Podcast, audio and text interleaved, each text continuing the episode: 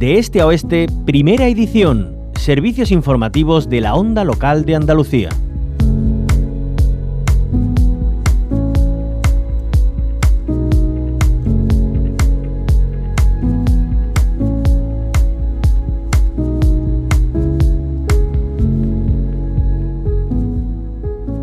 Metástasis, la temible propagación de un tumor a otros órganos del cuerpo. El 90% de las muertes por cáncer son provocadas por esta diseminación letal de las células tumorales. Ahora tenemos la buena noticia de que un equipo investigador del Instituto para la Investigación en Biomedicina de Barcelona ha detectado el posible talón de Aquiles de la metástasis en el cáncer de colon. Han detectado en ratones las células que la originan y también la manera de eliminarlas con técnicas genéticas antes de la cirugía. El cáncer de colon es el tercero más común en el mundo, con cerca de 2 millones de nuevos casos cada año. Vamos a saludar a Adrià Cañellas Socias, primer autor del estudio, quien ha realizado la mayor parte de los experimentos, investigador del Instituto de Biomedicina de Barcelona. Adrià Cañellas Socias, bienvenido a la onda local de Andalucía. Hola, buenos días, gracias por invitarme. Igualmente, gracias a usted por acompañarnos para que lo comprendamos mejor por qué se produce la metástasis, por qué reaparece el cáncer en otros órganos aunque se haya extirpado el tumor maligno y tratado el foco cancerígeno. Bueno, lo que ocurre es que en un tumor ah, hay células diversas y hay células, que son las que hemos identificado, que tienen una capacidad ah, de romper las capas de tejido sano Ah, y diseminarse, ¿no? esparcirse por el cuerpo, entrar en el torrente sanguíneo y van a parar a órganos. En el caso del cáncer de colon, eh, el hígado es el órgano mayoritario de metástasis. Estas células, ah, cuando llegan a estos órganos, al ser muy pocas aún, mm, no son detectables. ¿no? Por eso cuando alguien recibe una cirugía, a menudo mm, se piensa que esta persona está curada. Sin embargo, más o menos un 30-40% de esos pacientes, dependiendo del estadio, durante los próximos años van a desarrollar metástasis. Y estas metástasis las originan esta enfermedad residual, que son estas células que se habían escapado y eran invisibles en ese momento. Ha dicho usted que no son detectables. ¿eh? ¿Cómo han dado con ellas entonces? Bueno, porque nosotros primero hemos identificado cómo eran estas células saber qué marcadores utilizan, cuál es su biología, y una vez sabemos qué marcadores tienen, qué genes expresan, mediante um, tecnologías de ingeniería genética, podemos hacer que sean fluorescentes estas células. Y esto nos permite ver dónde están, ¿no? Y hemos visto que están sobre todo en los frentes de invasión de los tumores, que son estructuras de células que migran, ¿no? Este proceso de salir, de desprenderse de un tumor primario. Y también las encontramos en esta enfermedad residual, lo que le llamamos la micrometástasis. Esas son metástasis en un estado muy inicial, antes de que sean detectables. Y además, lo que hemos añadido, aparte de una proteína fluorescente para verlas, es esto que usted comentaba, que es introducir un gen suicida, lo que nos permite eliminar específicamente solo estas células, son un 10, un 20% de las células de un tumor, las hemos podido eliminar. Y cuando hacemos esto, eliminamos estas células de un tumor primario antes de la cirugía, podemos evitar la recaída metastática en ratones. Entonces, eh, pueden eliminarse mediante un tratamiento con inmunoterapia, ¿no? Que es previo a la cirugía. Por tanto, no es invasivo. Exacto. Esto eh, es otra estrategia diferente y eh, es mediante el uso de la inmunoterapia. Básicamente lo que hemos visto es que las inmunoterapias en cáncer de colon no son efectivas contra metástasis avanzadas, pacientes que ya tienen metástasis diagnosticadas, um, pero este mismo tratamiento se puede aplicar de forma preventiva antes de la cirugía del tumor primario. O sea, cuando tratamos a ratones, antes de que hayan desarrollado metástasis y antes de la cirugía con inmunoterapia, lo que conseguimos es evitar que se desarrollen después uh, metástasis. Ajá. Entonces, eh, bueno, eh, entienden y evitan así el fenómeno de, las recaídas eh, después de la cirugía, que era una necesidad médica no resuelta hasta ahora, ¿no? Bueno, lo estoy diciendo porque nuestros experimentos modelos experimentales, es ratones.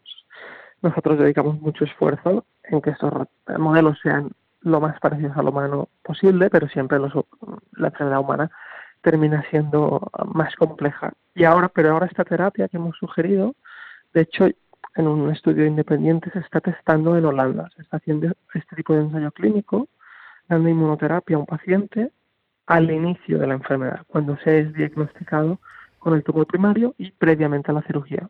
Eh, ¿Se sabe, Adrián Cañella Socias, eh, qué factores influyen en la aparición de estas células que provocan la recaída del cáncer de colon?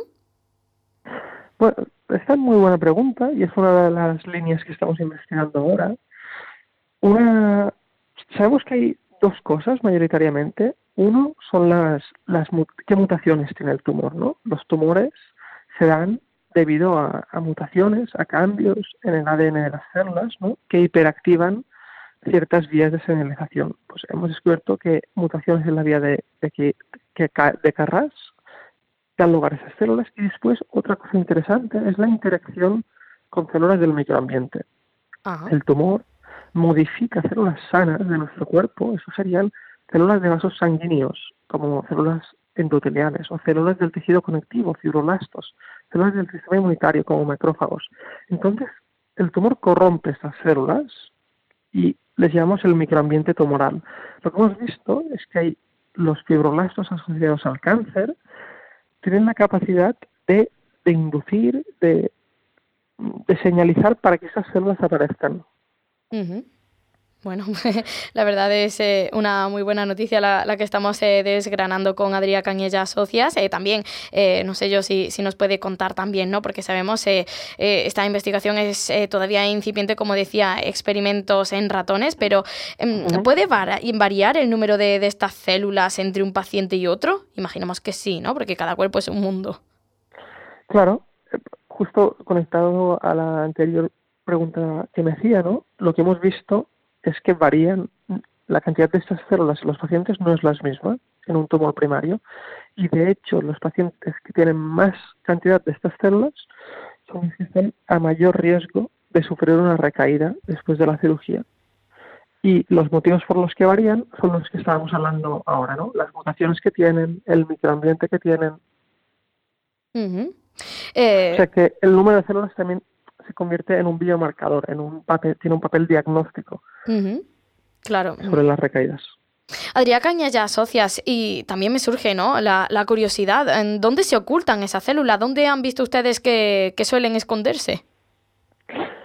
Bueno, pues están escondidas ya en el mismo órgano en el que posteriormente harán metástasis. En el caso del cáncer de colon, los órganos más habituales son en el hígado y en el pulmón y en el hígado las encontramos, lo cual ha sido difícil, porque imagínate que es un órgano con muchísimas células, ¿no? Y están más de 50 millones y estamos hablando de pequeños números de células, decenas. Y bueno, las hemos encontrado normalmente cerca de los vasos sanguíneos de los cuales han salido. También hay que destacar, ¿no, Adrián Cañella Socias? Esta investigación ha sido publicada en la revista Nature, que, es el templo de, la comunicación científica. Eh, la comunidad, ¿cómo ha reaccionado a, estos resultados en la comunidad internacional? Bueno, pues la verdad es que estamos muy contentos porque hemos visto que a la gente parece que, le ha gustado el artículo, tanto a clínicos como investigadores de investigación básica también en las noticias, ¿no? O sea, la verdad es que la gente ha despertado mucho interés y, la verdad es que es, interesante porque estamos estudiando esta enfermedad residual de la que hablaba, que es muy difícil de estudiar y por eso hasta ahora, como no teníamos los modelos adecuados que hemos desarrollado ahora en este artículo, no podíamos estudiar esta fase de la enfermedad que estaba un poco mm, olvidada. Y ahora esperamos que con estos desarrollos entendamos más la enfermedad residual y desarrollemos terapias específicas para ella. Porque lo que hemos descubierto, entre otras cosas, es que el cáncer de, una misma persona no es estático y va evolucionando a medida que progresa la enfermedad. Por eso este tipo de enfermedades son tan difíciles de tratar, ¿no? Porque hay una complejidad enorme y no solo son distintos entre personas, sino en una misma persona el cáncer va evolucionando a medida que hace metástasis, y eso que, supone que los fármacos que funcionan en un momento, después ya no funcionan. Por, eso es importante entender temporalmente cómo evoluciona un tumor. Pues es un gran paso que se ha dado con esa identificación de las células responsables de la recaída en el cáncer de colon. Adrián Cañellas Socias es el primer autor del estudio que ha desarrollado el Instituto de Biomedicina de Barcelona y bueno, ha realizado la mayor parte de los experimentos. Muchísimas gracias por habernos acompañado, que tenga usted buen día y enhorabuena por la labor que realizan. A ustedes, muchísimas gracias. Buen día.